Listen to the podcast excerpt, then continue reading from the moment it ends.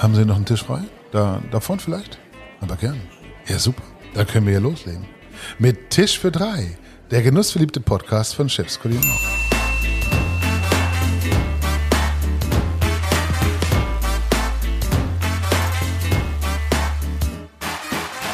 Herzlich willkommen zu einer neuen Folge für Tisch für drei. Hallihallo. Dieses Mal sind wir in Zürich und treffen Meta Hildebrand. Schön, dich wieder zu sehen. Ja. Wir Schön sprechen, seid ihr nach Zürich gekommen. ja, wir sprechen heute über das Fernsehen und wie man da reinkommt. Es geht um Ellenbogen und Egos, um Social Media und natürlich auch über Männer, Frauen und wie man in Küchen miteinander umgeht. Das ist ein spannendes Thema. ja? Ja, wir haben dreieinhalb Stunden Zeit, also ich glaube, das kriegen wir ganz locker hin. Hm, Vielleicht stocken wir auf auf fünf. Kriegen wir hin. Wir machen das erste Mal einen Überlängen-Podcast. Und wir haben äh, Froster mit Fisch vom Feld als Sponsor dabei. Wir haben uns im Vorfeld ein bisschen umgehört und hatte ich gefragt, hey Leute, was wollt ihr von Meta Hildebrand wissen? Frage Nummer eins war, wie kommt man eigentlich ins Fernsehen? Oh, wow. Okay. Also ich glaube, zuerst muss man mal erklären, dass ähm, Fernsehkoch kein Beruf ist. Also ich kriege ja mittlerweile schon Bewerbungen, wo drauf steht, hiermit bewerbe ich mich um die freie Stelle als Fernsehkoch. Also so läuft das nicht. Ähm, ich glaube, wenn man als Fernsehkoch äh, etabliert werden will oder sprich in diese Chance will, dann muss man zuerst mal einfach gerne kochen. Und das braucht vielleicht auch ein bisschen Talent dazu. Dann braucht es eine gute Verpackung und Design. So ist es nun mal im Leben. Es geht nicht einfach nur mit gutem Kochen, weil das können ganz viele. Und ähm, ja, man braucht Kontakte und das richtige Vitamin B. Und ich hatte damals wahnsinnig viel Glück, mit irgendwie 23 durch meinen Schwager ein Castingangebot zu kriegen für eine Sendung, die es schon gab, wo man einfach den Koch nicht mochte. Und anstatt dass man das Format einfach ähm, in den Abfall geschmissen hat, hat man dann gesagt, komm, wir gucken mal, was gibt's auf dem Markt noch. Und so hat man eigentlich die Meta entdeckt, also mich. Eigentlich ganz einfach. Es klingt so einfach. Also ähm, ich, ich glaube, so wie mit der richtigen Berufswahl ähm, auch die richtige Freundschaftswahl kann passen oder die richtige Familie. Aber ganz ehrlich, also es ist einfach ähm, wahnsinnig viel Glück, im richtigen Moment am richtigen Ort zu sein, um dieses Erlebnis im Leben überhaupt mitnehmen zu können. Und ist es heute auch noch Glück?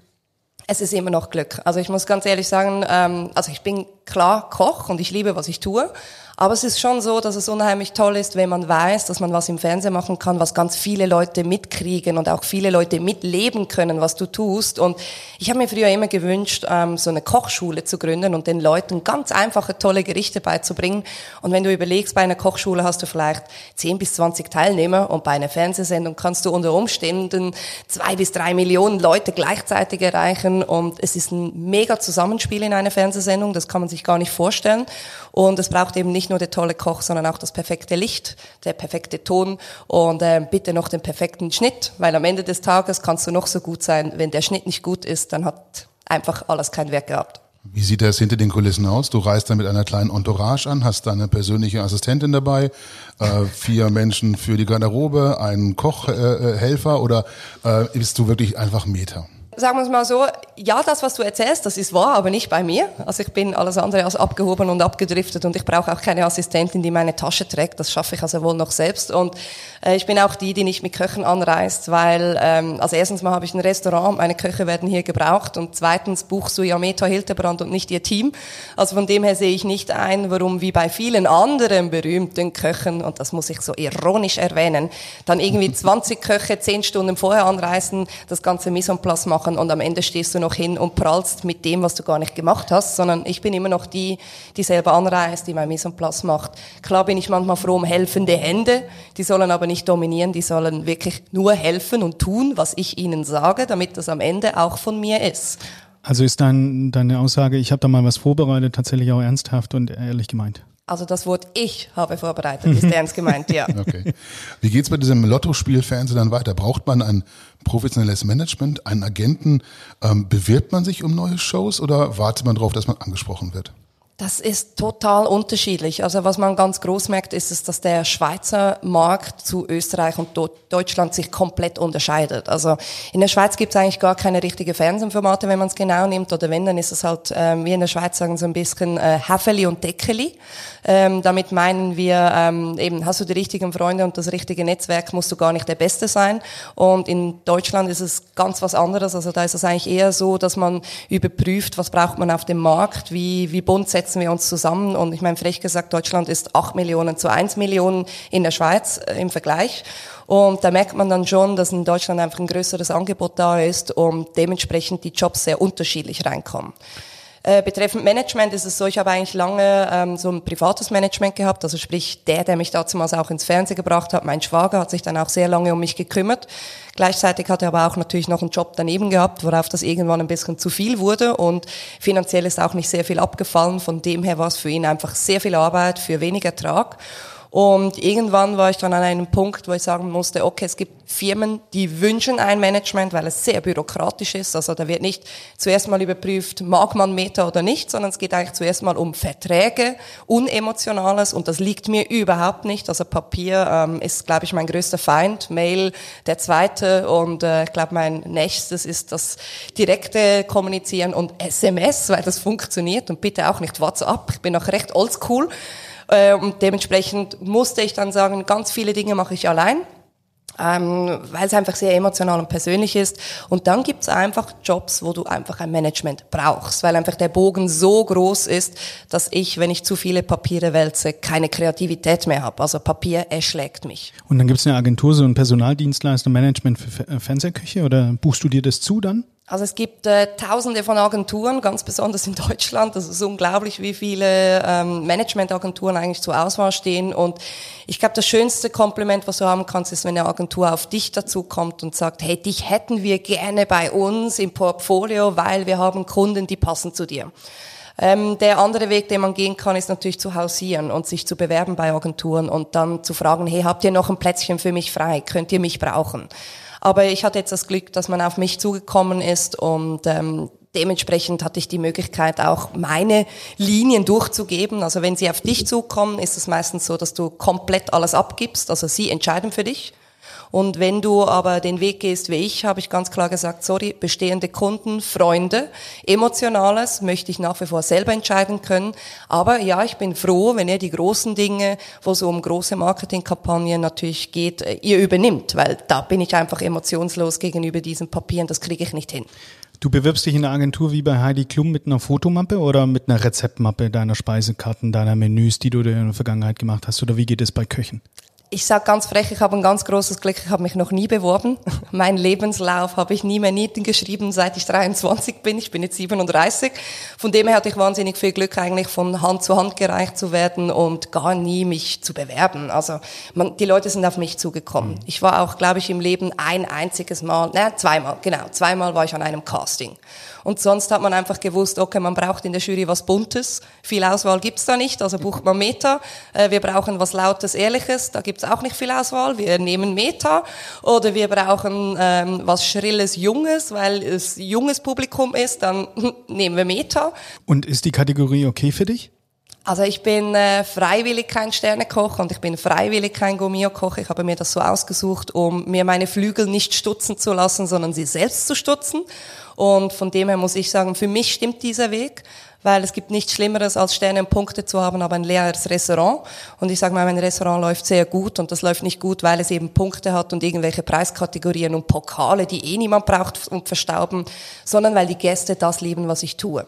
Und wenn dann der Gastrokritiker sagt, ja, das Glas, das war nun mal einfach nicht perfekt, deshalb gibt es einen Punkt weniger, ist es meinem Stammgast, der diese Emotionalität von mir kriegt, eigentlich scheißegal, weil er will das, was er hier erlebt. Dieses bunte, dieses warme, dieses offene. Und eines der schönsten Komplimente, was wir auch im Restaurant Le Chef ständig kriegen, ist, dass wir so unheimlich nah sind. Also wir können uns Allergien, Intoleranzen, Extrawünsche merken. Wir, wir wissen, wenn jemand Geburtstag hat, wir, wir schenken nicht einen blöden Schokoladenkuchen mit einer Kerze drin. Das macht einfach jeder. Und alles, was jeder macht, tun wir hier nicht. Also wir haben deshalb auch kein Vanilleeis. Das kann ja jeder. Deshalb haben wir Sauerrahmeis. Einfach immer ein bisschen anders. Es gibt auch kein normales Hausbrot. Wer will denn das essen? Das hast du doch zu Hause. Für das gehst du nicht aus. Deshalb machen wir rote Beete Pfefferbrot, Safran Vanillebrot oder Minzebrot. Und diese Eigenheit kriegst du halt nicht mehr überall, sondern bei mir. Und wenn dann der Tester sagt, ja, das ist so gesucht, dann ist es für ihn gesucht. Aber für der Gast, der dieses bunte Neue liebt, ist es der Sechser im Lotto und ganz frech gesagt die drei Sterne wert. Klingt ausgesprochen gut. Ähm, wir kommen, glaube ich, zum Restaurant nach noch mal ein bisschen intensiver. Äh, lass uns noch ganz kurz beim Fernsehen bleiben. Wir sind mhm. unter uns im Grunde, deswegen kann ich ja jede Frage fragen. Ähm, und eine, die wir ähm, immer wieder zugespielt bekommen haben, ist, lohnt sich Fernsehen und mit was für Gagen kann man da eigentlich für einen Drehtag rechnen? Ja, ich meine, das mit den Gagen ist ähm, ein sehr heftiges Thema. Ich muss jetzt ein bisschen äh, ausgreifen, weil ich finde das Thema sehr, sehr gut. Gerade in der aktuellen Situation, auch ich jammere wegen Corona, einfach wegen dieser Situation. Und ich höre dann immer wieder, ja du Meta mit deinem Fernseheinnahmen, du musst ja eh schon Multimillionär sein. Und das ist einfach nicht wahr. Jetzt gibt's aber mehrere Strategien, ähm, wie man sich da positioniert. Also ich habe halt immer gesagt, ich möchte gerne ein Restaurant, das mir gerecht wird. Und ich möchte keine Geld Maschine, sonst hätte ich einen McDonald's eröffnet, ganz ehrlich. Und von dem her musste ich für mich sagen, komm, ich finanziere meinen Laden quer, also meine Mitarbeiter haben keine Überstunden, sondern Minus. Denen geht's gut, die haben eine Persönlichkeit und einen Charakter, die können auch bei mir heulen und ich behandle sie nicht wie Roboter. Und in dem Moment hast du eigentlich nicht mehr die Wahl, in der Gastronomie eine Nullnummer zu schieben, sondern du brauchst Kohle von außen. Das heißt, ich habe jeden Monat den gleichen Lohn. Also ich bin angestellt hier bei mir selber, aber ich bin angestellt. Auch ich habe meine fixen Arbeitszeiten und habe meine Aufgaben, die ich erledigen muss, ob Chef hin oder her. Und ähm, von dem her ist es so, dass man nicht sagen kann, manchmal Jobs, also ich kann sie ja betiteln. Also ich meine, so eine Kitchen Impossible Geschichte, die ist bestimmt lukrativ, aber man darf nicht vergessen, wie hoch der Zeiteinsatz ist. Von dem her, es gibt kein Range, was kann man verdienen und was nicht. Also ich kenne Formate, Fernsehformate, wo ich sehr gerne mache, da kriegt man dann 500 Euro pro Sendung wo man einen ganzen Tag investiert, wenn man dann überlegt mit der Vorbereitung und Rezeptieren, und ich bin ja Schweizer und nicht Deutscher, äh, sind die 500 Euro eigentlich ein ganz normales Tagessalär, wie wenn ich irgendwo aushelfe. Schweiz. Und ich meine, da kommst du nicht weit. Ja. Und dann gibt's aber natürlich auch die Tage, wo du unheimlich Glück hast, wo man halt gleich noch äh, Marketingmaßnahmen mit dir betreibt, sprich Plakatekampagne, wo es dann heißt, hey, ich gebe dir dreieinhalb an einem Tag. Aber man darf da nicht zu fest sich freuen, weil gleichzeitig, wenn man natürlich ein Gesicht für etwas ist, sperrt man sich auch immer wieder mal Türen zu. Und unter Umständen hast du dann einen Job für dreieinhalb angenommen, der dir unheimlich Spaß gemacht hat und hättest eigentlich am nächsten Tag das gleiche Angebot von einer Firma mit ein bisschen mehr Geld für 15.000. Aber du bist halt schon gesperrt. Deshalb muss ich für mich sagen, ich habe nie geguckt, was ich kriege an Gage sondern für mich ist es wichtig, ich kann Ende Monat meine Miete bezahlen. Ich lebe ganz ordentlich. Ich lebe sicher nicht in einer Luxusvilla, sondern in einer Wohngemeinschaft, aber gleichzeitig will ich das auch. Also es ist schön. Damit bin ich sehr zufrieden und damit bin ich vor allem frei. 90 Minuten Kitchen Impossible sind wie viele Drehtage für dich? Ähm, also die erste Kitchen Impossible Folge, die ich mit Tim Melzer hatte, die waren, glaube ich, gesamt waren wir zehn Tage oder zwölf Tage am Drehen. Das ist wirklich schon sehr lange her. Ähm, dazwischen gab es einen einzigen Freitag von der einen Challenge in die nächste, da war ich dann am Kindergeburtstag. Also von wegen Ruhe und Freizeit bleibt dann nicht mehr viel übrig. Aber wenn man, wenn man dann diese anderthalb Stunden im Fernsehen sieht, dann hat man zwar mega viel schönes Bildmaterial gesehen, aber ich erinnere mich daran, wie viel Bildmaterial hat man gar nicht gezeigt. Und man hätte aus dieser einen Kitchen Impossible Folge mit mir und Tim Melzer hätte man wahrscheinlich Wöch, also ein Wochenformat machen können mit zwei Stunden tagtäglich, weil einfach drei Kameras äh, sind vor Ort, zweimal Ton, äh, Regie, Assistentleitung. Also das ist ein Riesenapparat. Das ist unglaublich, wie viele Leute in diesem Projekt eingebunden sind und wie viel gedreht wird im Vergleich zu dem, was am Ende gesendet wird. Wahnsinn, ja. Ich glaube, das äh, haben viele Hörer jetzt nicht erwartet. Und wenn ich das multipliziere, Tim Melzer hat ja nicht nur Kitchen Impossible, da ist der Beef Club, da sind noch andere Formate, da ist sein Fide Gastro Podcast an der Stelle großen Respekt. Also ich meine, man darf bei Kitchen Impossible natürlich nicht unterschätzen, dass je weiter die Reise geht, ähm, je mehr Reisezeit wird natürlich auch verwendet. Ähm, wo wir in Korea waren, hatten wir alle mega Jetlag und da wird einfach gedreht und geleistet und gearbeitet. Ist fucking Showtime. Das gehört in dieses Business und in diese Branche. Aber mein Tim ist ja dann nicht dabei an meinem Dreh. Also er hat seinen Dreh, ich habe meinen Dreh und dann treffen wir uns am Ende für diese Auswertung. Mhm. Und an dieser Auswertung sehen wir zum Beispiel etwa sechs bis acht Stunden TV. Und das wird dann nochmal zusammengeschnitten auf anderthalb Stunden, worauf ja unsere Emotionen, die da am Tisch passieren, wenn wir das sehen und selber sehen und selber leiden. Wo ihr so viel Alkohol trinkt. Also ich nicht. Ich habe das Problem nicht. Ich trinke auch jetzt einen Kaffee. Meta, es gibt in der Branche inzwischen auch Kollegen, die dem ganzen Fernsehzirkus ein bisschen skeptisch gegenüberstehen. Sauberes Arbeiten oder Klar. ein gutes Mise zum Beispiel sind ja fast langweilig. Lieber also wirft man die Lebensmittel durch die Gegend, flucht, plappert und gibt den Clown. Äh, wie stehst du zu den Kollegen oder wie siehst du das? Also ich kann, ich kann sowohl beide Seiten verstehen. Also ich meine, ähm, ich, ich muss ehrlich gesagt sagen, also die meisten, die gegen diese Fernsehköche reden, ist es auch ein bisschen Neid. Weil wenn man mal in dieser Welt ist und ein bisschen sieht, was man alles erreicht und, ich meine, klar, ähm, bekannt sein ist nicht nur schön, also es hat Schattenseiten wie positive Seiten, das muss man echt auch sehen. Ähm, ich, ich glaube oft, dass ganz viele Köche das eigentlich gerne wären, aber halt nicht die nötige Muse haben und dann es für sie einfacher ist, es einfach schlecht zu reden, weil es einfach ganz wenig Plätze gibt, wo man da reinkommt.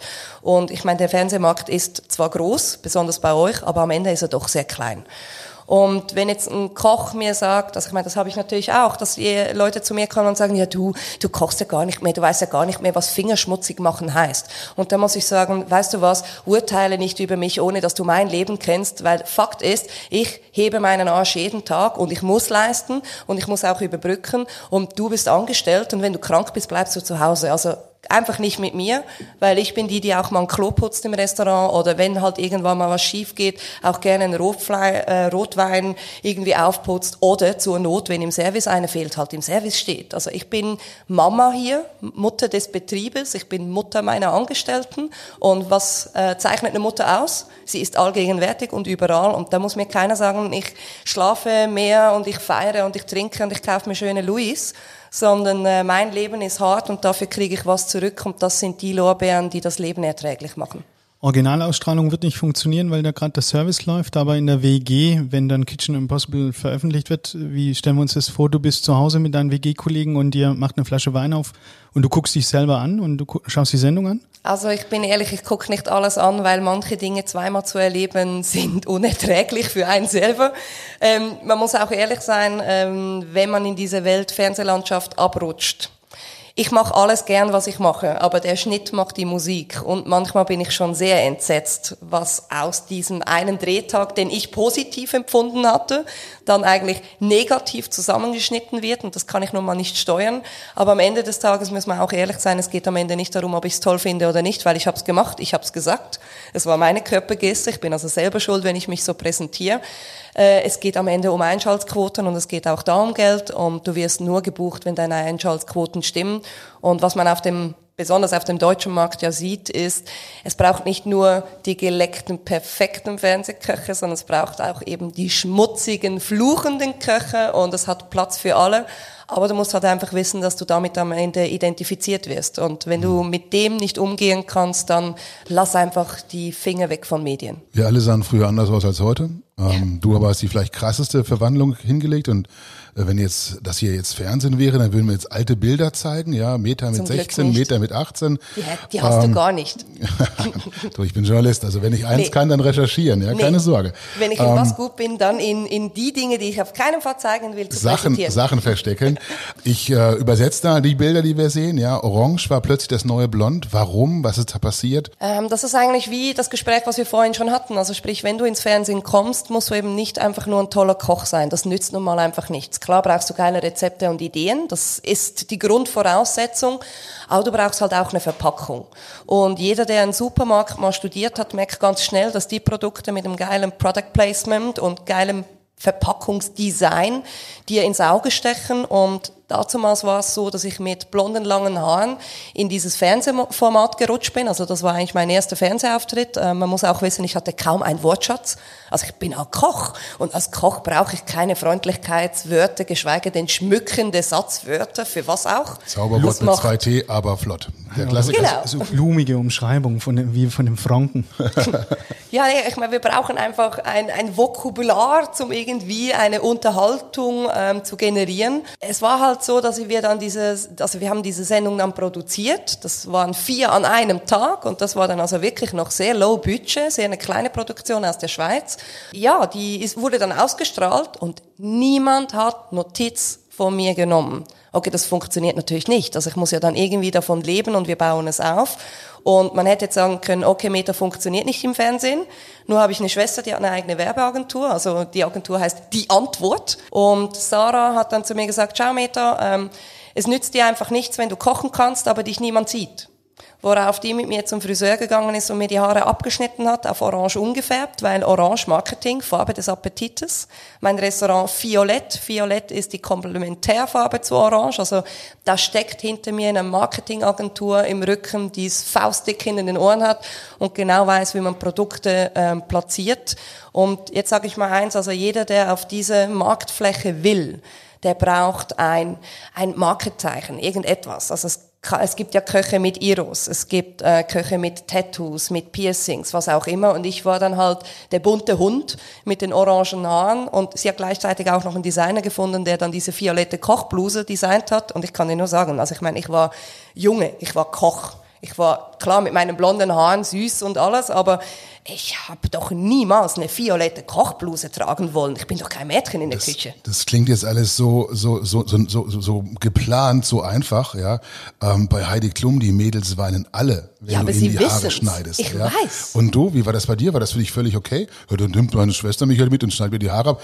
Das war anders, oder? Der Tag, ich, ich kann mich gut an diesen Haarschnitt erinnern. Alle haben es gefeiert in dem Laden. Äh, Das erste, was passiert ist, ich habe mich ganz freundlich bei meiner Schwester bedankt, verabschiedet und bin in einen Billigladen und habe mir eine Mütze gekauft. Weil ich konnte nicht damit um. Ich war wie so. Und ich meine, mit diesen orangen Haaren ist noch viel mehr passiert und daraus ist diese harte Meter gewachsen. Weil du musst dir vorstellen, ich war diese süße Blondine, wo wenn sie vor einem Club ansteht, von hinten nach vorne reingelassen wird und auch keinen Eintritt bezahlt. Ich habe, glaube ich, bis zu dem Tag noch nie einen Drink selber bezahlt und kaum hatte ich die orangen Haaren, wurde ich nicht mehr reingelassen. Der Bus hält nicht mehr an, die Tür wird dir nicht mehr aufgehalten.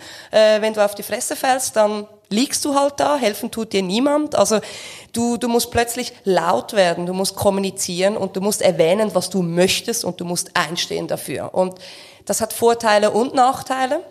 Einer der schönsten Vorteile an diesem Look war, bis zu dem Tag, wenn du mich in einer Gastroküche gesehen hast, dann war ich für die Jungs Sexobjekt. Nicht die Köchin, die jetzt hilft und wir schicken mit der, sondern ah, die, die könnte noch heute Abend noch ein bisschen, hm, so ein bisschen.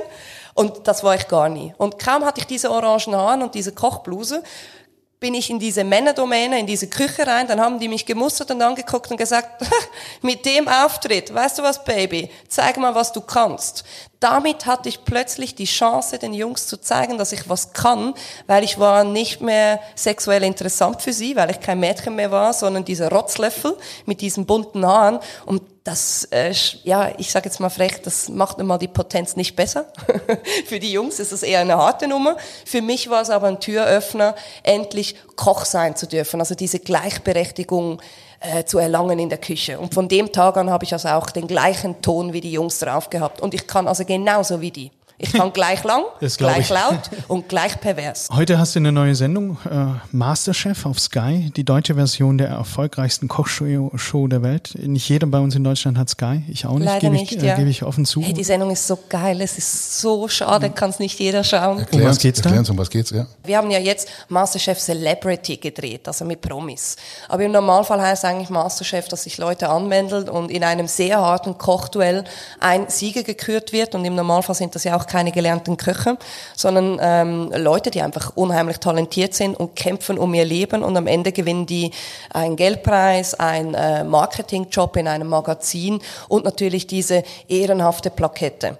Jetzt in meiner Version, wo ich jetzt dabei bin, also angefangen hat das ja eigentlich, weil ich mal Gastjuror war in der Original-Masterchef-Sendung. Man kennt die von Gordon Ramsay, also die amerikanische Version ist, glaube ich, die erfolgreichste und größte.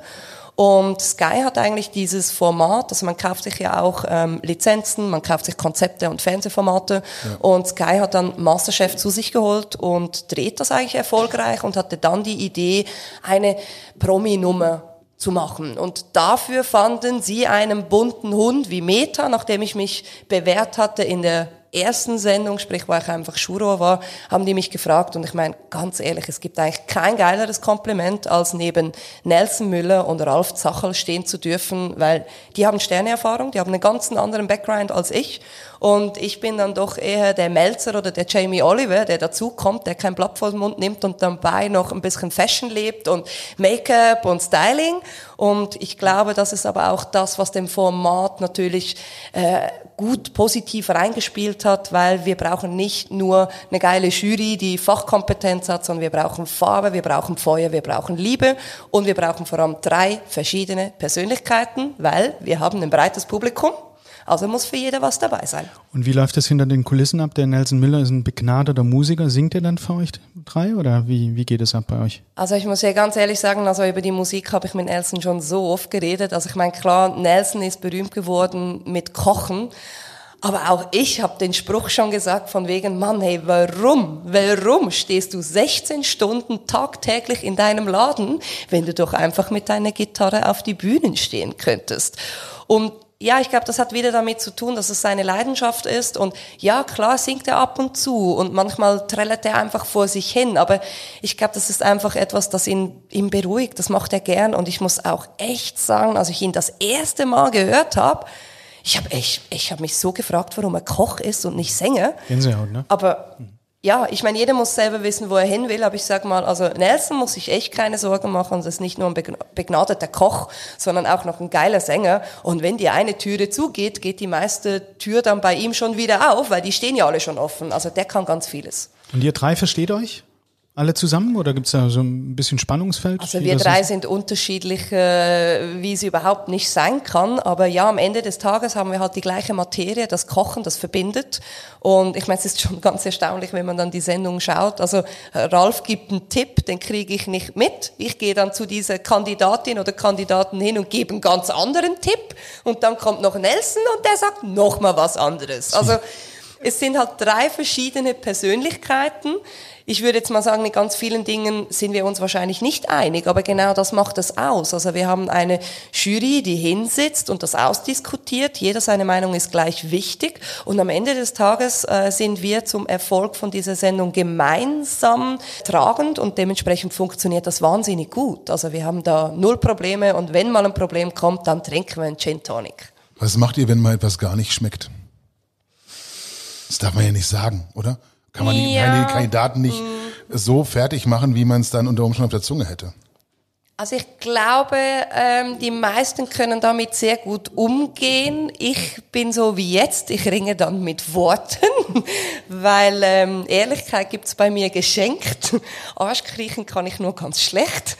Ja, also ich, ich habe angefangen, ähm, länger zu kauen, um mir dann diplomatische Worte auszusuchen, muss aber auch ganz ehrlich sein, aber ich habe es auch schon mal gesagt, dass man es einfach nicht essen kann. Wenn es nun mal die Wahrheit ist, dann ist es so und ich glaube aber auch, dass das meine Person oder meine Personality ist, die außen gut ankommt, dass ich nun mal so transparent bin.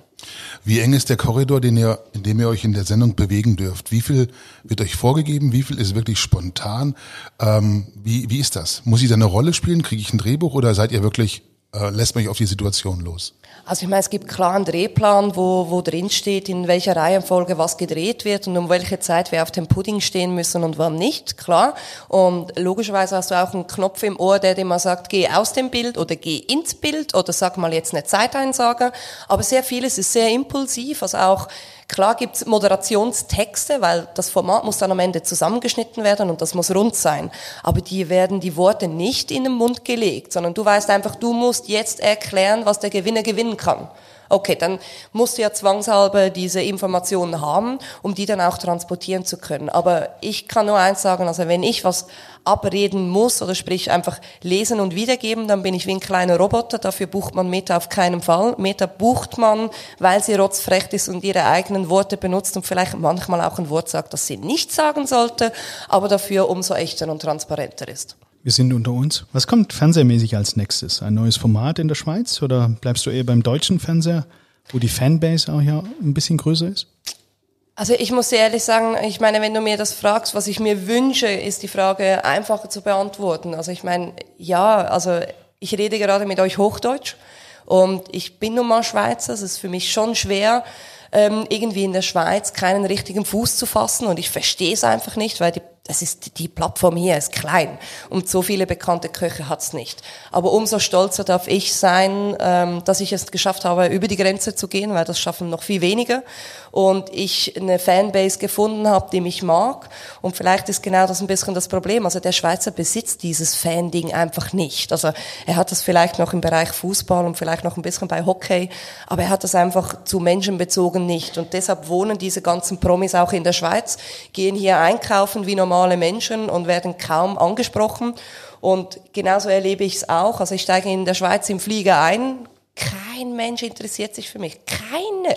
Niemand. Ich steige in Deutschland aus und ich gebe die ersten Autogramme und finde, hä, was, was ist anders? What's the different?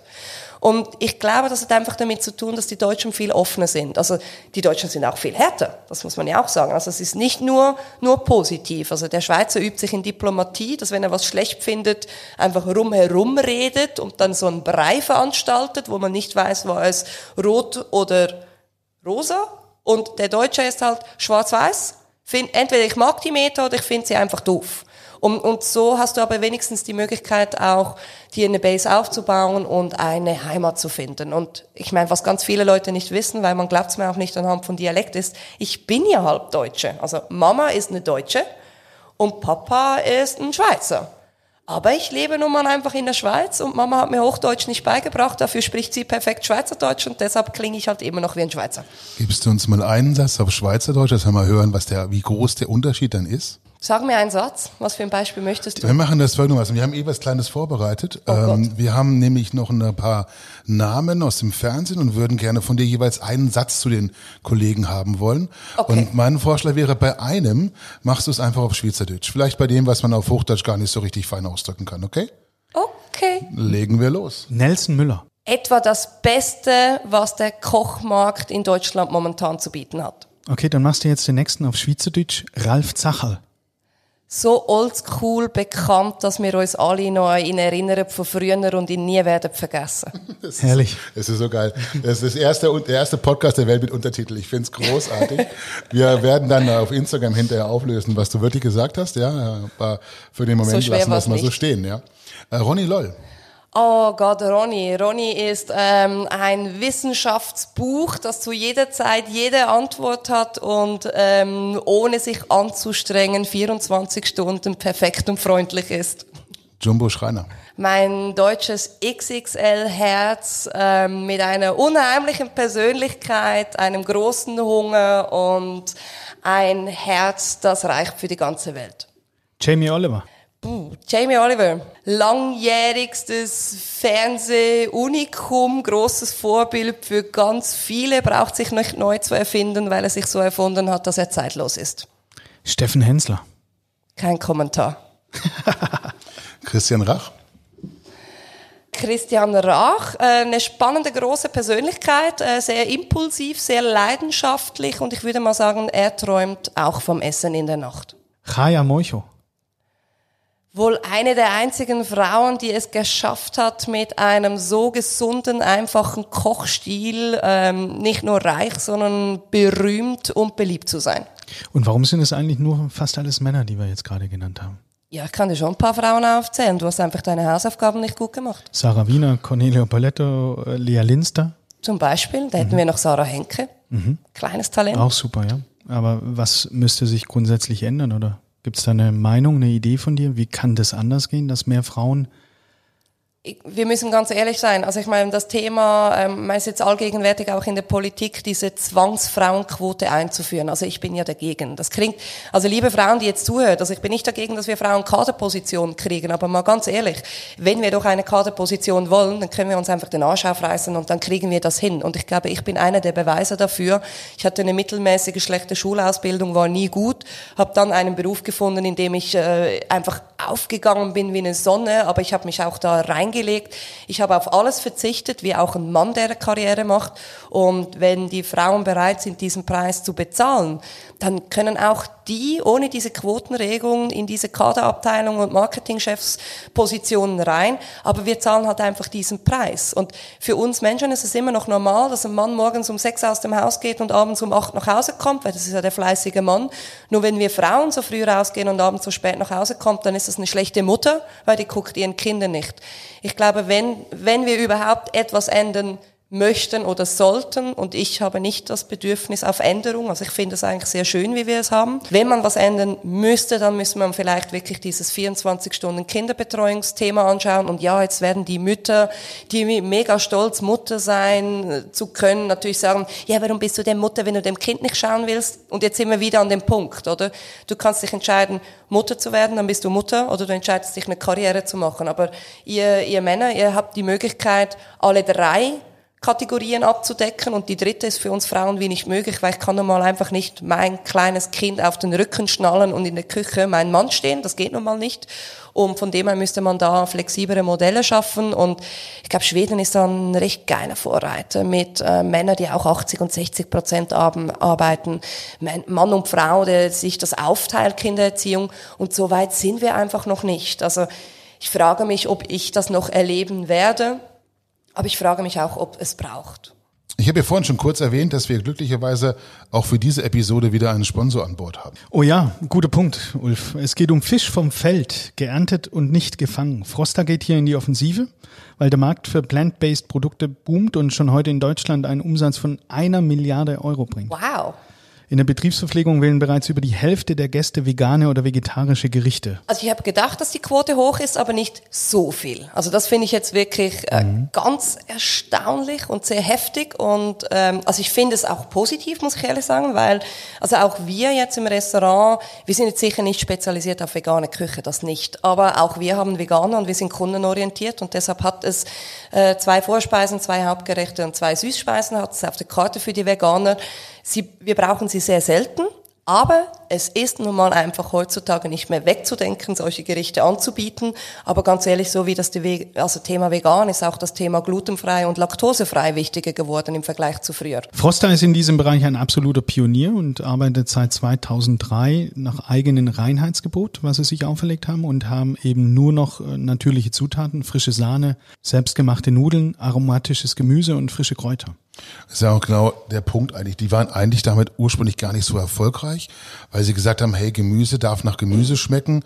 Ja, und äh, jetzt gibt es aber eben aus dem, gerade aus dem Bereich der Großverbraucher einfach auch, glaube ich, neue Anfragen. Ja, also mhm. es gibt eben die Nachfrage nach veganen Schnitzeln, nach veganen Frikadellen. Und dann war eben bei Frost die Frage, hey, warum nicht auch vegane Fischprodukte?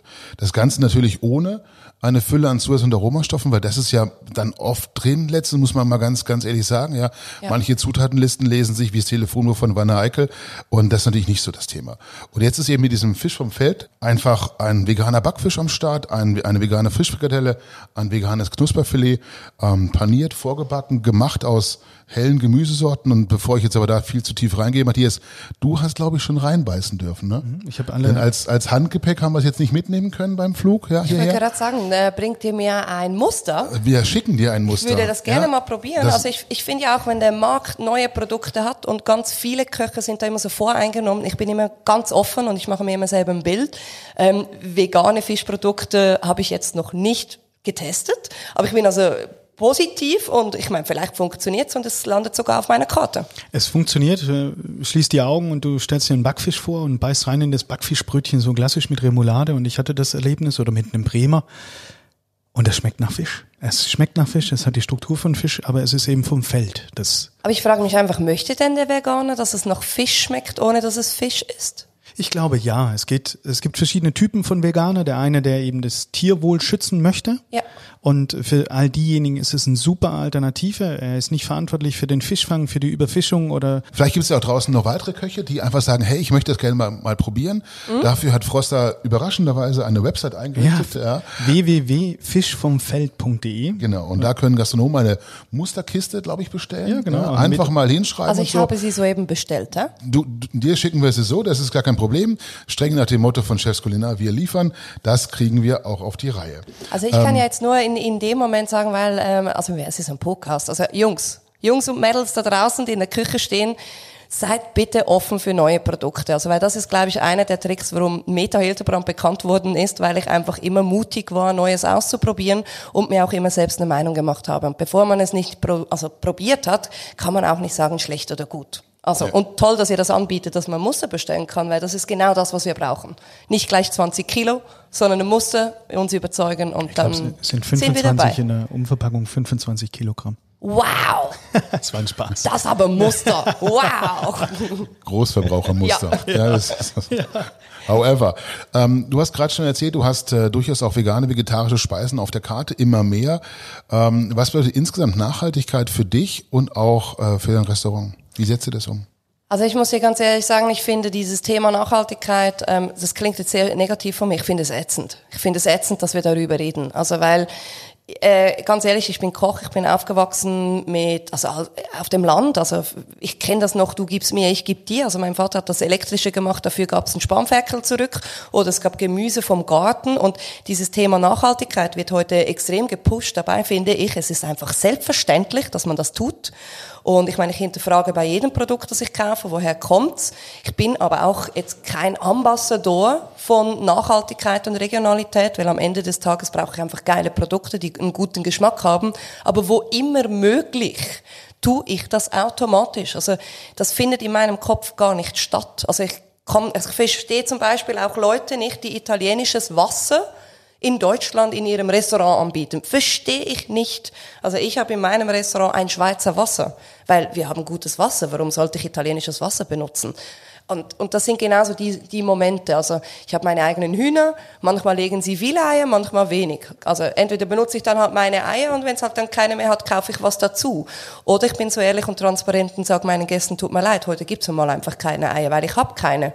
Und jetzt kommen wir genau an den Punkt, von wegen Nachhaltigkeit. Also ich kann zu 100% Nachhaltigkeit nur durchsetzen, wenn der Gast bereit ist, auch mal ein Gericht nicht zu bekommen, was auf der Karte steht. Oder auch bereit ist, mal einen Wunsch nicht zu erfüllen, weil einfach gewisse Dinge gerade nicht erhältlich sind. Und da kommen wir ja gleich wieder zum Thema Saisonalität.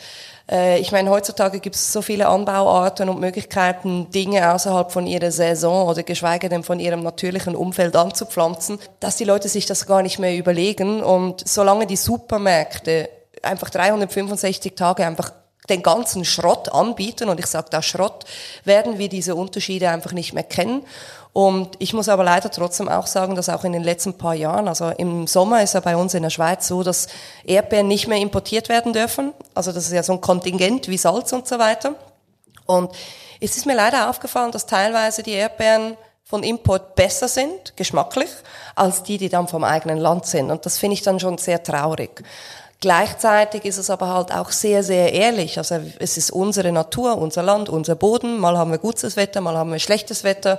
Deshalb wäre es auch illusorisch, einen spanischen Tempranillo Rotwein aus der Schweiz zu wollen, weil wir nun mal einfach die Sonne nicht haben für die Trauben. Und da müssen wir einfach unterscheiden. Von Natur aus ein Rosé wahrscheinlich. Nun gut, ähm, das Schöne bei einem Podcast ist ja, dass man viel mehr über einen Menschen erfahren kann, als jetzt beim Fernsehen, um uns mal ein bisschen selber zu loben. Wir haben mehr Zeit, wir können mehr in die Tiefe gehen. Ähm, von daher vielleicht auch nochmal zurück zu den Anfängen. Äh, wolltest du immer schon Koch werden?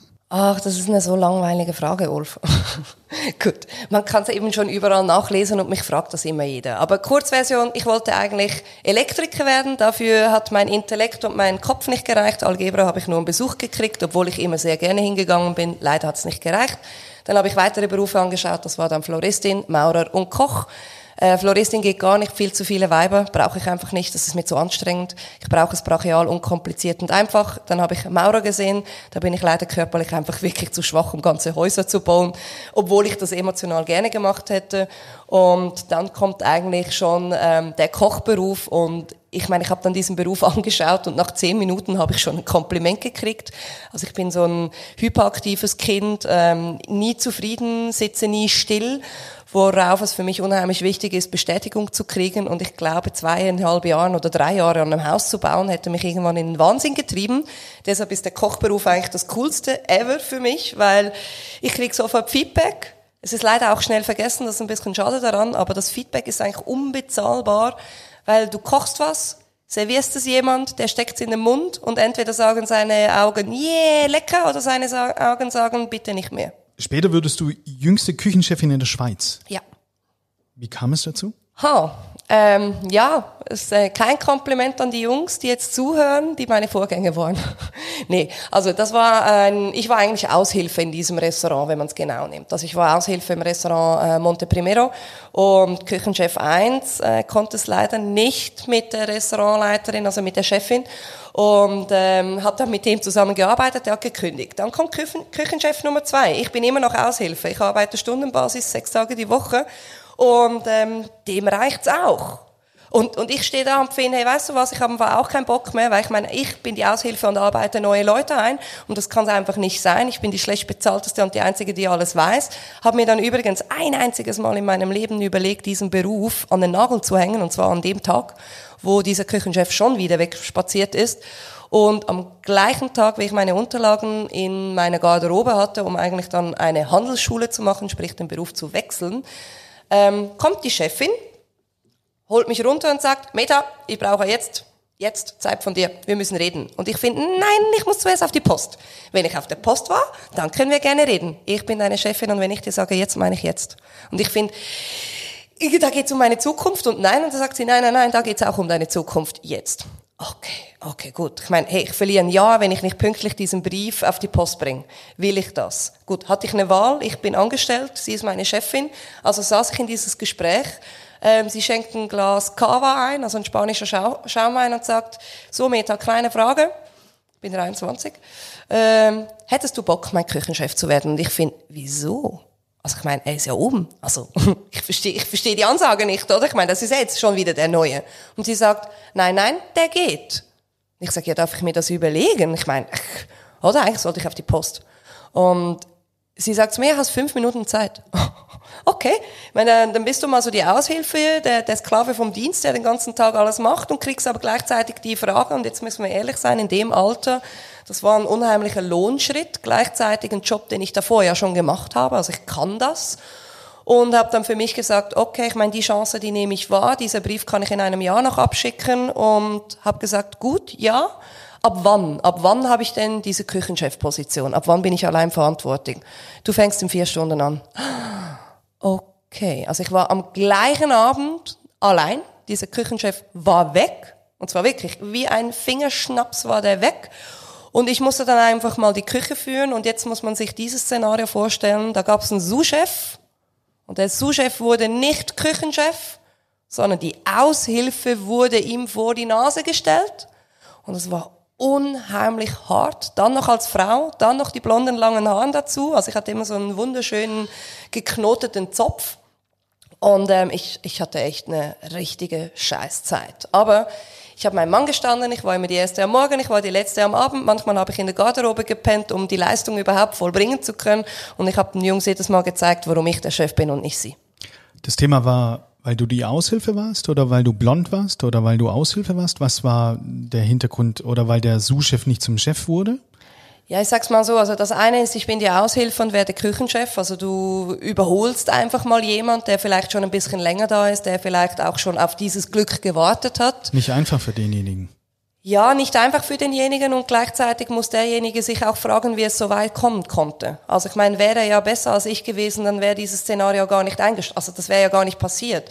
Und ich glaube, ähm, für mich war es eigentlich viel zu früh, Küchenchef zu werden, aber gleichzeitig das größte Kompliment, dass ich belohnt wurde für diese sechs Tage in der Woche mit diesen vielen, vielen Stunden, obwohl ich eigentlich in der Hierarchie die letzte war und dann am Ende doch die wichtigste. Wir überspringen jetzt vielleicht einfach mal die nächsten Jahre, fragen auch nicht, was mit dem Su, was aus dem Sous-Chef geworden ist, sondern äh, schauen nicht, ja. einfach ins Hier und Jetzt. Ich meine, wir sitzen in deinem Restaurant, Emily Chef. Ähm, das betreibst du parallel zu deinem äh, zu deinem Fernsehleben, sag ich mal. Was ist euer Konzept hier in Zürich und äh, wofür steht ihr mit dem Restaurant? Also das Restaurant Le Chef steht im Kreis 4. Ähm, Kreis 4 ist der bunte Kreis in Zürich, also sprich nicht dort, wo man die teuren Handtaschen kauft, sondern dort, wo das Leben stattfindet. Also wir sind in einem sehr pulsierenden Kreis Und ähm, wir bieten den Gästen Persönlichkeit. Also sprich, wir sind berühmt für unser Menü Surprise. 90 Prozent von unseren Gästen bestellen das auch. Ich frage mich sehr oft, für was ich überhaupt eine à Karte habe.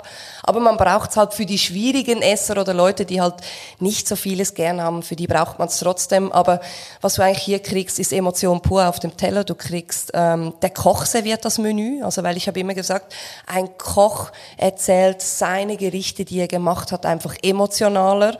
Dafür kann der Koch auch kein Rotwein verkaufen, weil er sagt Rotwein aus Spanien und erklärt nicht den Anbau. Aber wenn es um Essen geht, dann macht er halt, ja, ich habe da Ente gerollt und geschnitten und ich habe, und da habe ich eine Panna Cotta gemacht auf Orange mit Fleur de Sel und das ist seine Materie und diese Emotion kriegst du im Le Chef inkludiert. Äh, du kriegst hier nichts, was nur noch 15 ist, weil ich würde mal sagen, also es ist mega heftig. Wir haben in Zürich zweieinhalbtausend Restaurants. Wow.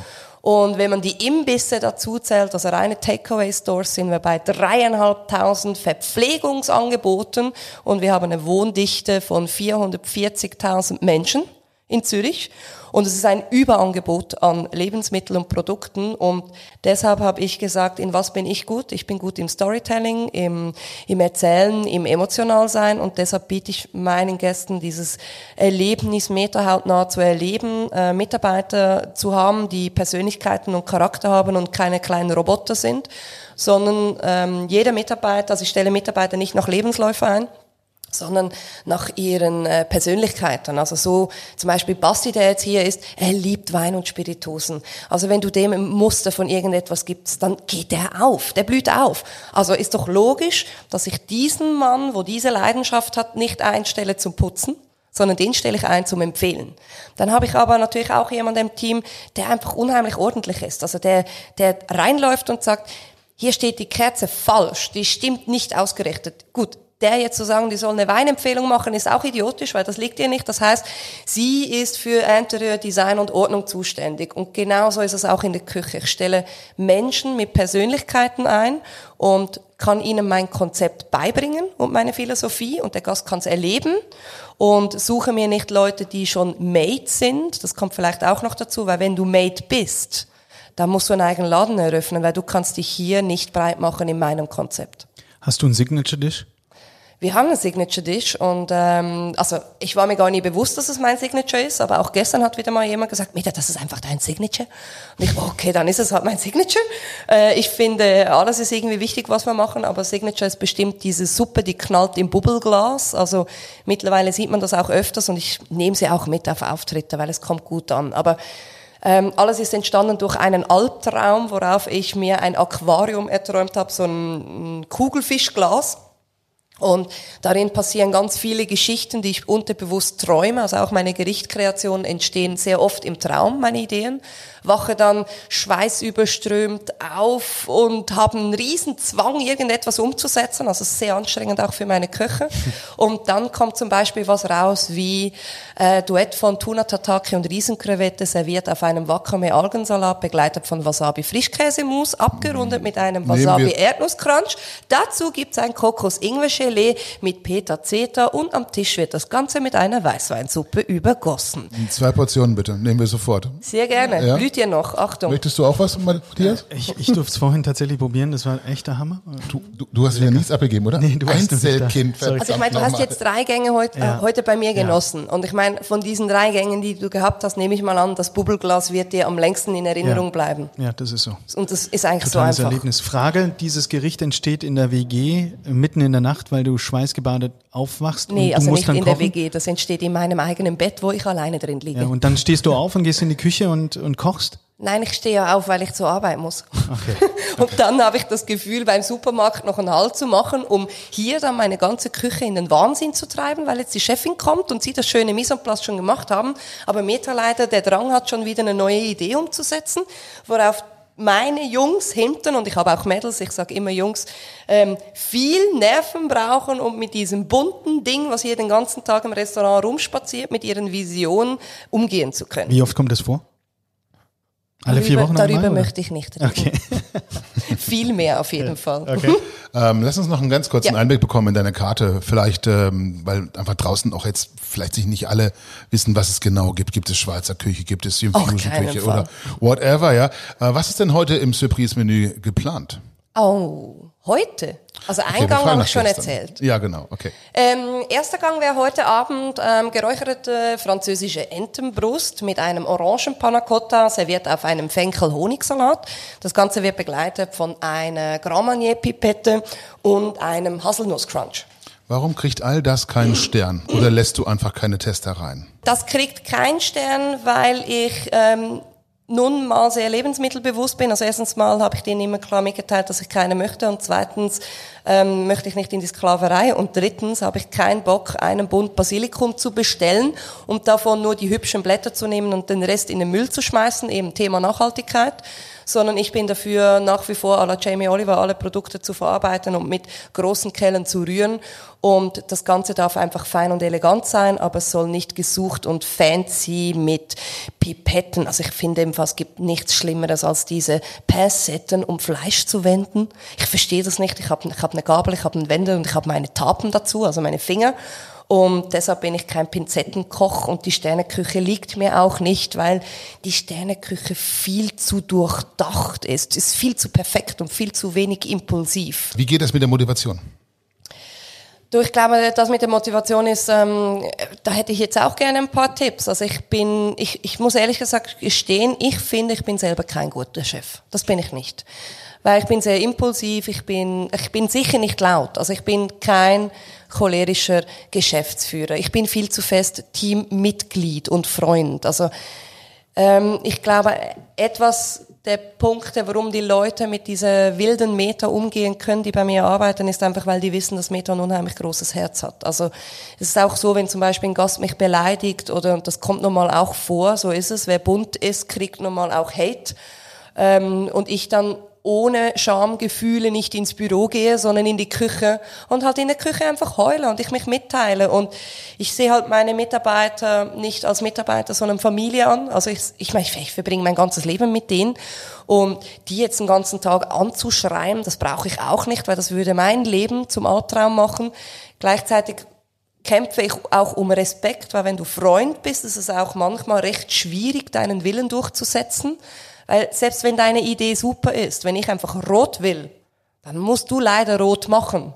Und oftmals ist es halt so, ich bin ehrlich, ist rosa eigentlich genauso gut wie rot, nur habe ich mir rot in den Kopf gesetzt.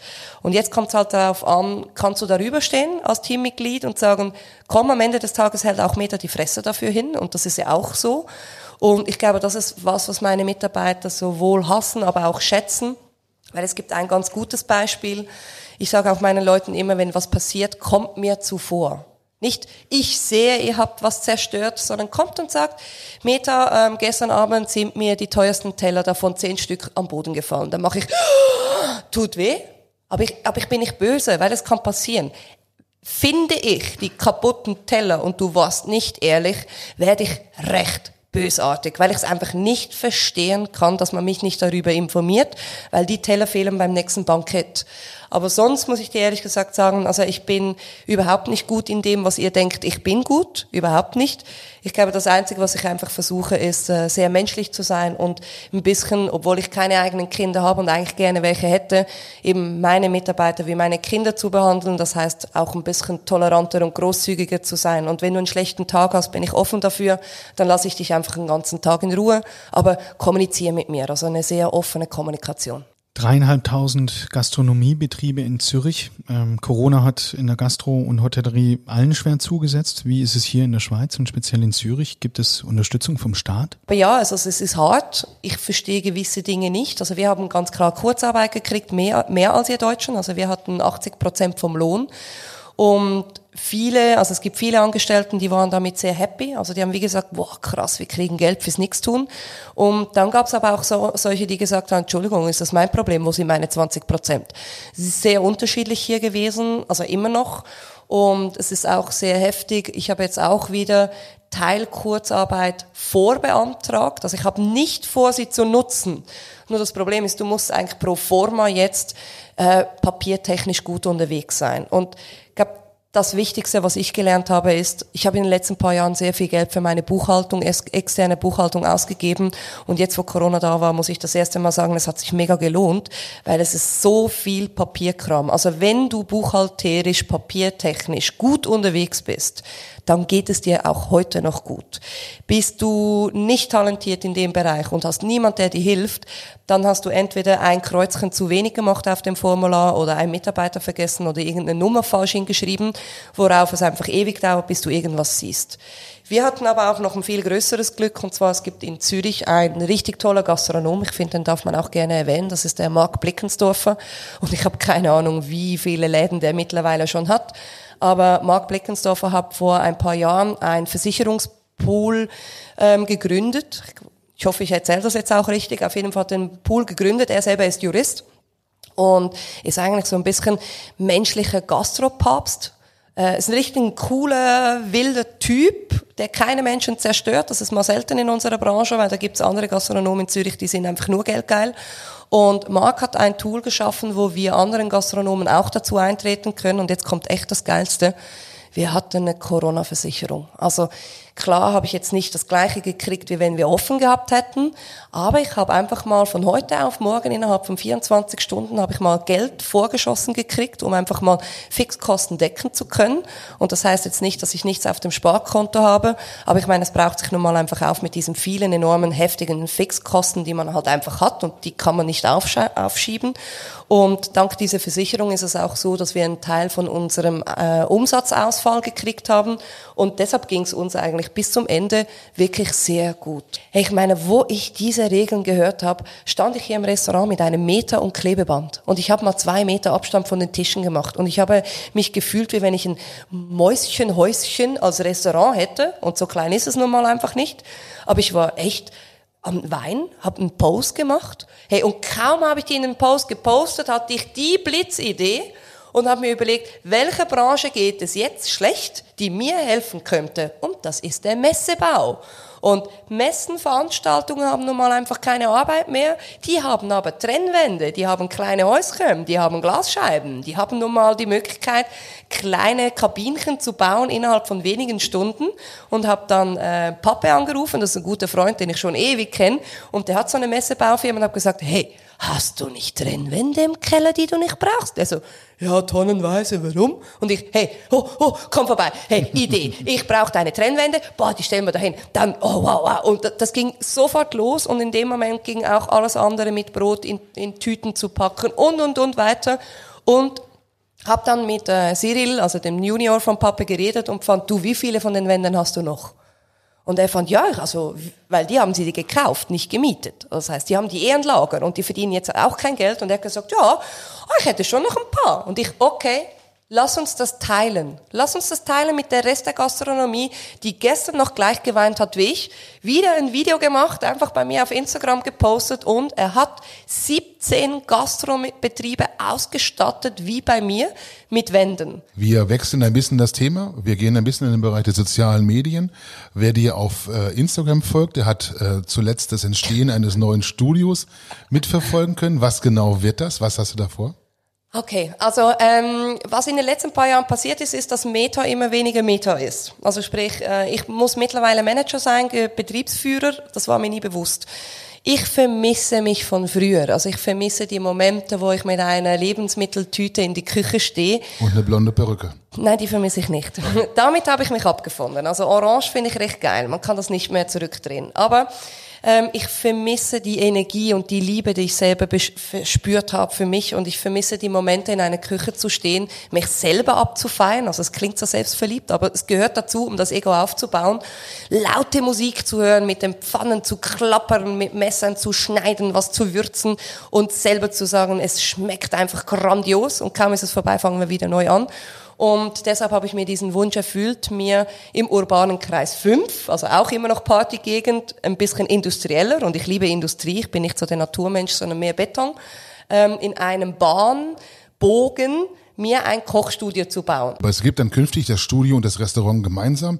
Es ist nicht äh, kein Ende beim Restaurant zu befürchten.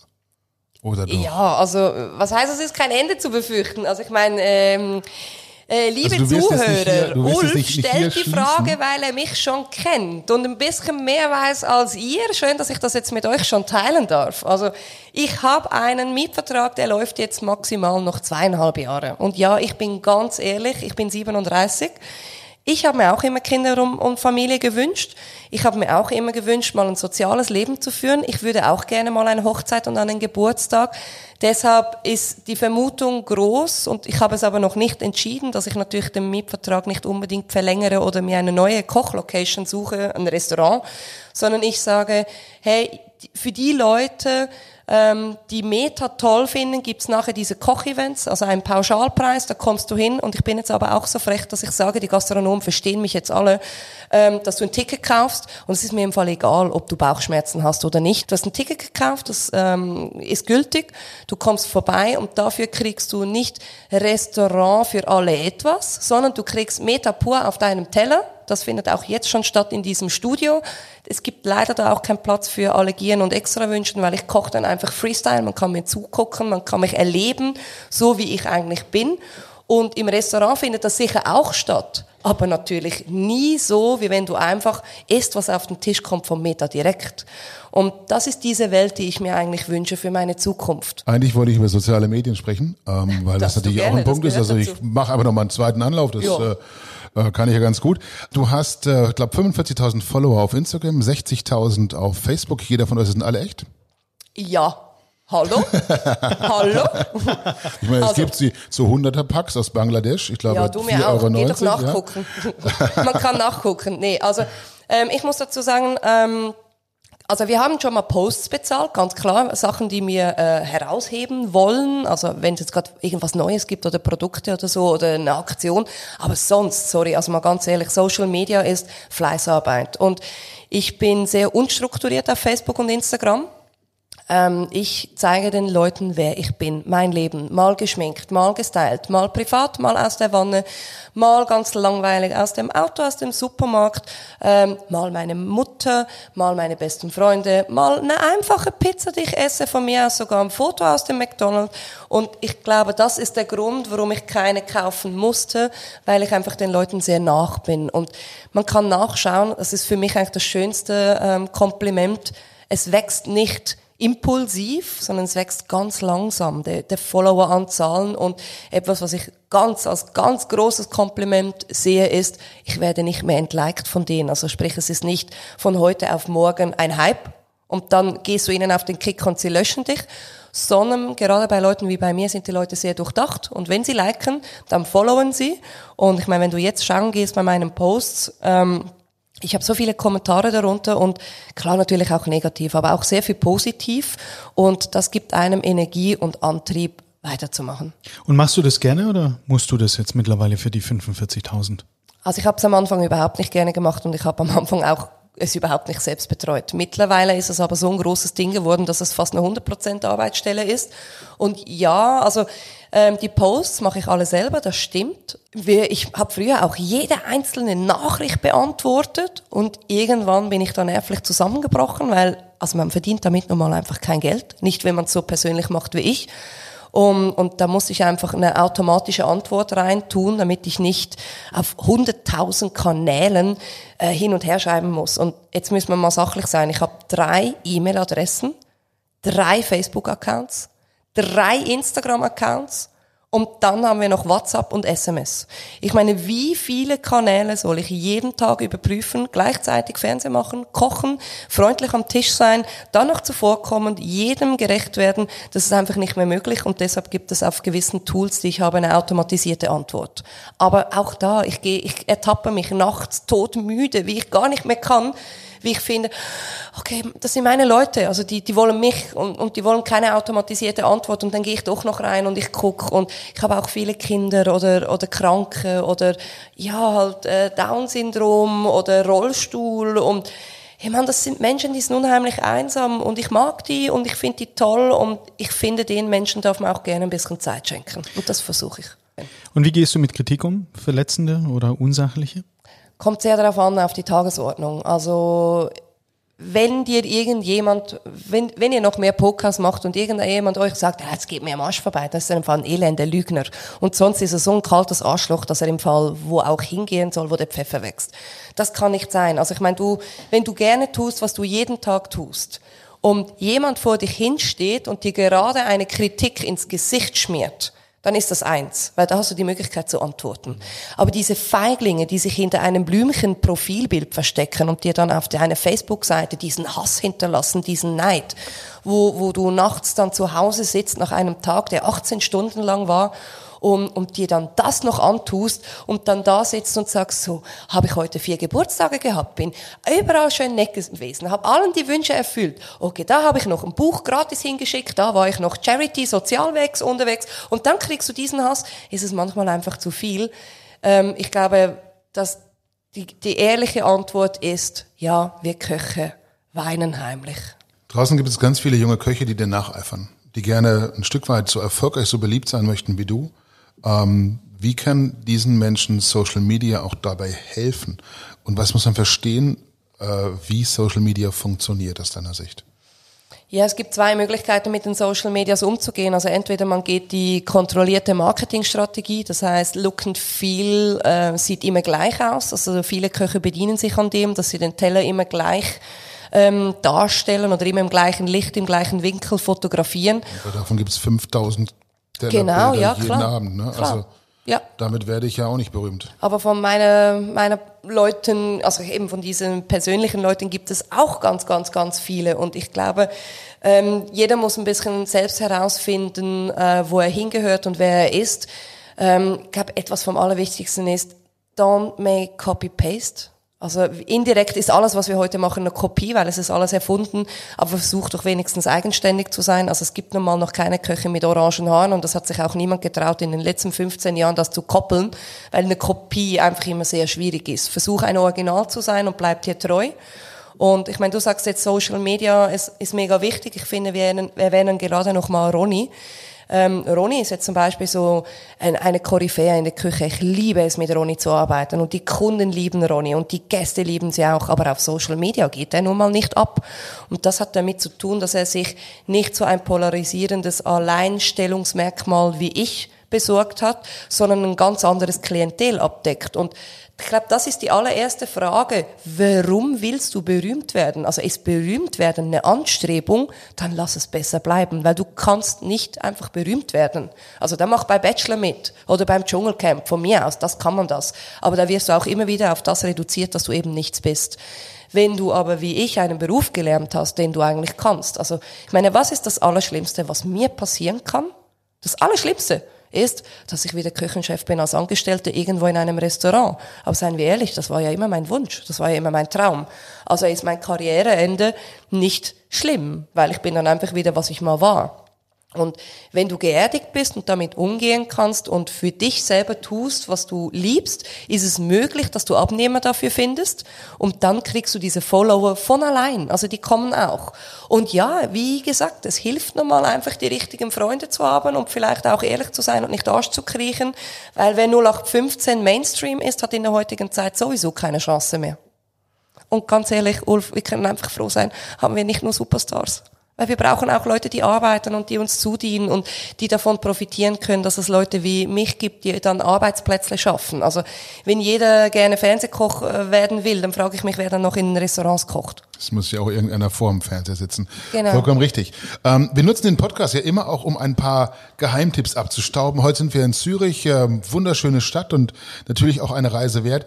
Wenn wir also nicht im Auto pennen möchten, dann sollte man deiner Meinung nach wo übernachten? Oh, oh wow, also Zürich ist echt geil, wenn es um Essen und Hotels geht, obwohl ich ja hier bin. Ähm, ist mega schwer zu sagen. Ich frage dich wahrscheinlich zuerst, ist deine Kreditkarten schwarz, golden, silber Platin. oder einfach? Okay. Ähm, es gibt aktuell im Hotel wieder gibt's einen Bubble in der Suite oben drin, Preise auf Anfrage, atemberaubend. Also ich, ich, ich habe es nur, nur angesehen. Ich habe nicht darin. Ja, das ist der Kugelfischglastraum von Meta. Ja? Also im Grunde nee, manifestiert sich das jetzt. Bett, ein Bett im Glas, oder? So habe ich das jetzt verstanden. Habt ihr echt noch nie von Bubble Hotels gehört? Ich habe es gesehen auf einem, auf einem Foto. Das ist im Prinzip wie so eine große äh, Also bei mir auf Instagram sieht man ne? genau. genau, ja, das ist genau. eine Blase. Und ja. du äh, schläfst unter Sternenhimmel. Oder Regen, Wind, whatever. Ein durchsichtiges Iglu. Ja, genau. Jetzt. Und das ist auf diesem Fünf-Stern-Bunker oben auf dieser City-Dachterrasse drauf. Also das ist einfach, wer Geld hat und sich ein Highlight leisten will, ab ins Hotel wieder, bucht dieses einzigartige Ding. Wer Ganz gute, ehrlich. tolle Preis-Leistung möchte, der geht ins 25. Und jetzt, wir haben in Zürich zwei 25. Äh, wir haben einmal das im Kreis 5, also Achtung, Postleitzahl 8005 oder 8004. Und ich empfehle 4, weil du dann in meinem Kreis bist, also sehr nahe bist, um mir, bei mir zu essen Lange Straße, ne? Oder? Genau, Langstraße. Okay. Und gleichzeitig bist du dann natürlich einfach abends direkt am Puls des Lebens voll dabei, da wo die Stadtzüge hingehen und nicht da, wo halt die Touristen hingehen. Finde ich erheblich sympathischer, weil wenn die Schweizer sagen Preis auf Anfrage, ja, ähm, dann äh, kann ich da einen Parkplatz mieten für zehn Minuten, dann hört es auch schon wieder auf. Nun gut. Was muss man gesehen haben? In Zürich? Mhm. Hm. Menschen sind sehr unterschiedlich. Also ich, ich bin garantiert kein gutes Beispiel für diese Frage. Also weil äh, die 90 Prozent würden jetzt sagen, oh, wir haben den schönsten See und die schönste Innenstadt ja, wir haben einen schönen See und wir haben eine schöne Innenstadt, das stimmt, aber ich stehe auf Beton. Also ich stehe auf diesen urbanen Kreis 5. Wir haben eine Clubszene, eine Nachtpartyszene, die einfach unheimlich trümmernd und bretonisch in, in die Partyszene reingeht. Ich liebe es unheimlich. Also mein Lieblingsclub, das Hive, also zuerst muss man reinkommen, das ist ein bisschen das andere Problem. Aber wenn du da mal drinnen bist, dann versteht man, warum schnell, also warum ich diese Einhornwelt dort drin sehr schätze. Es ist sehr offen und locker und die Menschen urteilen nicht über Äußeres oder über Portemonnaie. Also Geld ist unwichtig in dem Club, sondern es ist dieses Lifestyle-Ding.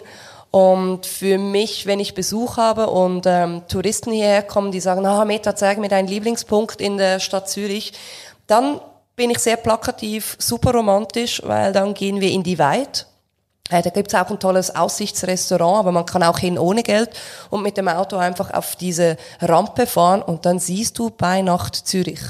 Und das mit dem Winkel vom See drin, mit dem, mit dem Fluss, der durchgeht. Du siehst dieses Hochhaus, dieses neue, was ja bei uns das höchste Haus ist, was es überhaupt gibt, dieser Prime Tower. Und ich glaube, das beschreibt am besten dieser Aussichtspunkt, was ich von Zürich halte. Dieses bunte, lebendige, offene, unheimlich klein und am Ende riesengroß.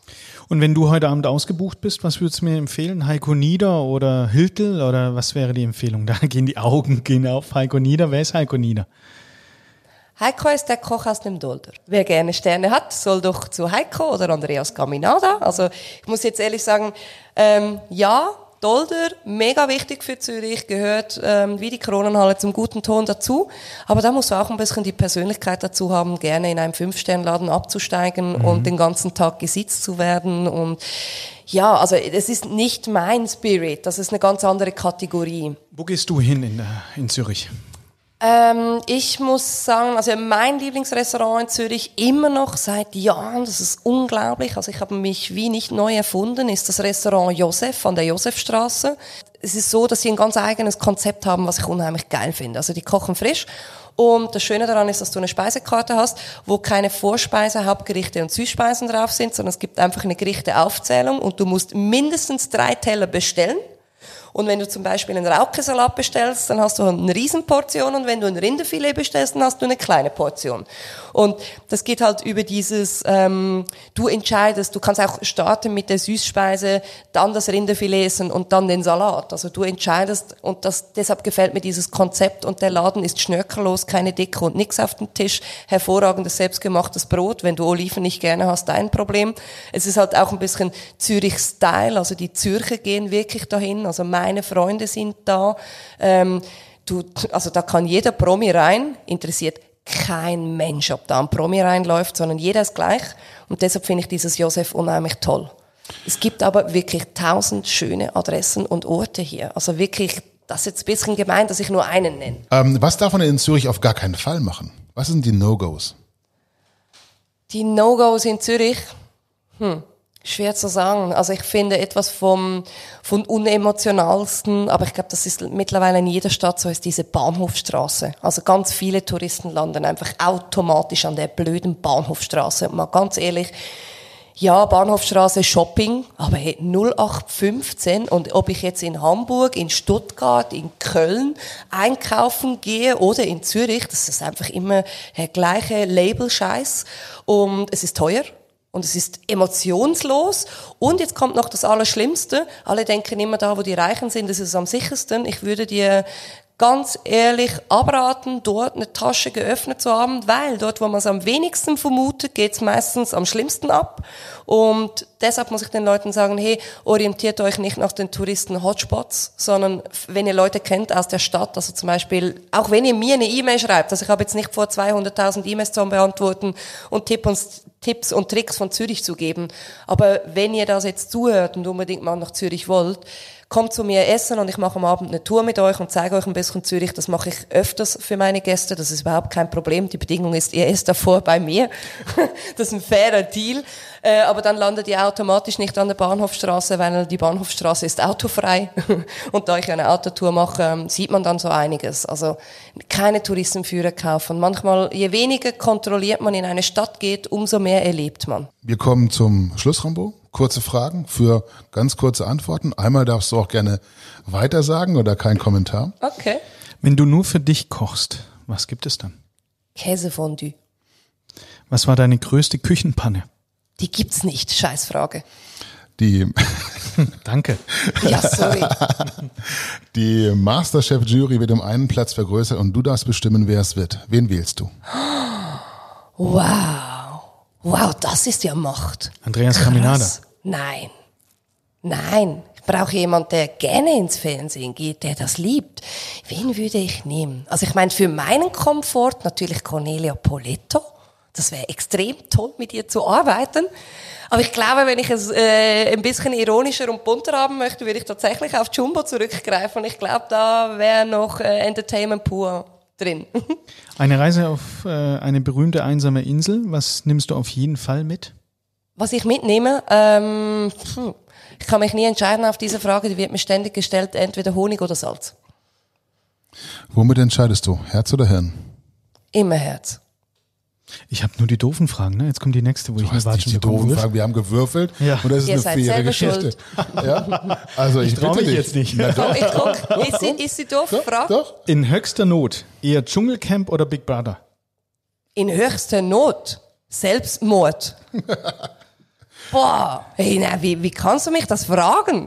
Steht hier. Wow. Nee, also Dschungelcamp niemals. Also, ja, sag niemals nie im Leben. Aber nee, nein, niemals. Nee, nee, nee, geht gar nicht. Von mir aus Big Brother, aber ich glaube, die anderen ziehen freiwillig aus. Dann hättest du gewonnen. Also, ja, das ist, ist Sinn des Spiels voll erfasst. Cocktails oder Champagner? Eigentlich ganz klar Champagner, wobei ich zugeben muss, es gibt Barkeeper, die machen so geile Cocktails, dass es sich anfühlt, wie wenn er gerade kocht für dich. Dann doch der Cocktail. Lieblingschampagner? Ähm, Perrier Choet für jeden Tag und von Teitingen kommt für die besonderen Momente. Berge oder Meer? Beton. Fisch oder Fleisch? Meeresfrüchte. Hund oder Katze? Oh, das ist aber gemein. Die Entscheidung habe ich schon getätigt, Katze, aber auch weil ich eigentlich gerne einen Hund hätte und es nicht fair wäre, wenn der Hund der ganze Tag im Büro sitzen würde. Also hätte ich nicht mehr dieses Leben und diesen, diese 16 Stunden, dann hätte ich einen Hund. Und so wie es jetzt ist, weil ich Tiere extrem liebe, habe ich zwei Katzen dafür aus dem Tierwaisenhaus geholt. Deshalb Katzen. Hm. Ein Traum haben wir heute schon gehört und ein Ziel haben wir, glaube ich, auch so ein bisschen herausgearbeitet. Aber hast du einen Traum, den du so benennen kannst und ein Ziel, auf das du hinarbeitest? Ähm, ich habe keine Träume, die materiell oder so sind. Also ich glaube, der größte Traum, den ich habe, ist einfach in Zukunft wieder mehr mich zu sein, mehr Meta sein zu dürfen, so wie sie ist, halt einfach meine eigene Freiheit und weniger allem versuchen gerecht zu werden. Also dieses gerecht zu werden zerstört mich ziemlich heftig und macht mich unkreativ und traurig, worauf das mir Energie nimmt und es gibt eigentlich nichts Schöneres als glücklich am Morgen aufzustehen und deshalb ist mein Traum nicht mehr aufstehen zu müssen, sondern ständig wach zu bleiben, weil man nämlich nicht mehr ins Bett will. Wenn es mal nicht gut läuft, das gibt's ja auch, man muss es mal geben. Wenn ja. du down bist, wie motivierst du dich selbst und was hilft bei dir gegen den inneren Schweinehund? man hat das früher über Handys auch gesagt, man soll den Akku komplett leeren, bevor man ihn wieder auflädt und ich kann das leider nur bestätigen. Also immer wenn ich wirklich an meine Grenzen von meiner Lebensenergie komme, wo dann ich auch sehr, sehr schnell den Tränen nach bin, ähm, gehe ich nicht nach Hause und bin diplomatisch und schlaf, sondern ich bin dann wirklich die, die dann den Akku komplett leert, in den Club geht, allein. Ich brauche ja niemanden, der mit mir spricht, sondern ich gehe ganz vorne zum DJ auf die Tanzfläche und ich tanze sowas von wild und crazy, bis irgendwann meine Füße nicht mehr können und der Security mir sagt, mir, das wäre langsam Zeit zum nach Hause gehen. Und dann schlafe ich mal meine 24 Stunden, das kann ich dann ganz gut und dann bin ich wieder ready und wieder voller Energie und, und lade dann eigentlich, also habe eigentlich so die Batterie aufgeladen, bis sie dann wieder an den Punkt ankommt, wo sie nun mal einfach den Tränen nach ist und dann halt wieder im Club steht. Also für mich ist Tanzen und Musik Lebensfreude pur. Und ähm, manchmal muss ich einfach selber am Herd zu Hause stehen und ihr seid dann nicht eingeladen, weil ich brauche kein Feedback, sondern das Feedback gebe ich mir dann einfach selbst, auch wenn es ein bisschen selbstverliebt ist. Aber manchmal braucht man sich einfach nur selber. Ich finde, das ist ein großartiges Schlusswort. Ähm, dem ist nichts hinzuzufügen. Und wenn ich auf die Uhr schaue, äh, du musst, glaube ich, wieder. Heute Abend ist die Bude Echt? voll. Du, das war so schön gerade. Die Zimmerstunde haben wir eh schon überzogen, glaube ich. Äh, wir Ach, hätten nein, unglaublich weitermachen können, auf jeden Fall. Ja. ja. Aber ähm, von meiner Seite aus auf jeden Fall vielen, vielen Dank. Großartige Episode. Ich bin echt beeindruckt. Toll. Also ich kann nur sagen, danke, dass ihr da wart und hoffentlich ähm, noch öfters oder noch mehr in der Zukunft. Ähm, ich finde es sehr wichtig, dass ihr diesen Podcast macht, um auch ähm, Einblicke zu geben in, in dieses Leben von diesem Menschen. Und es ist wirklich so, was man den Leuten mitgeben kann, ist, zuhören ist eine Gabe, die man nicht geschenkt kriegt. Und man kann unheimlich viel lernen und Fehler verhindern, wenn man gut zuhört. Deshalb habe auch ich gut aufgepasst bei euch. Herzlichen Dank, Meta. Es war wirklich spannend und ich bin echt froh, dass ich dich kennengelernt habe. Danke. Danke. Schön hast du hier gegessen. Ja, danke. Ciao. Tschüss.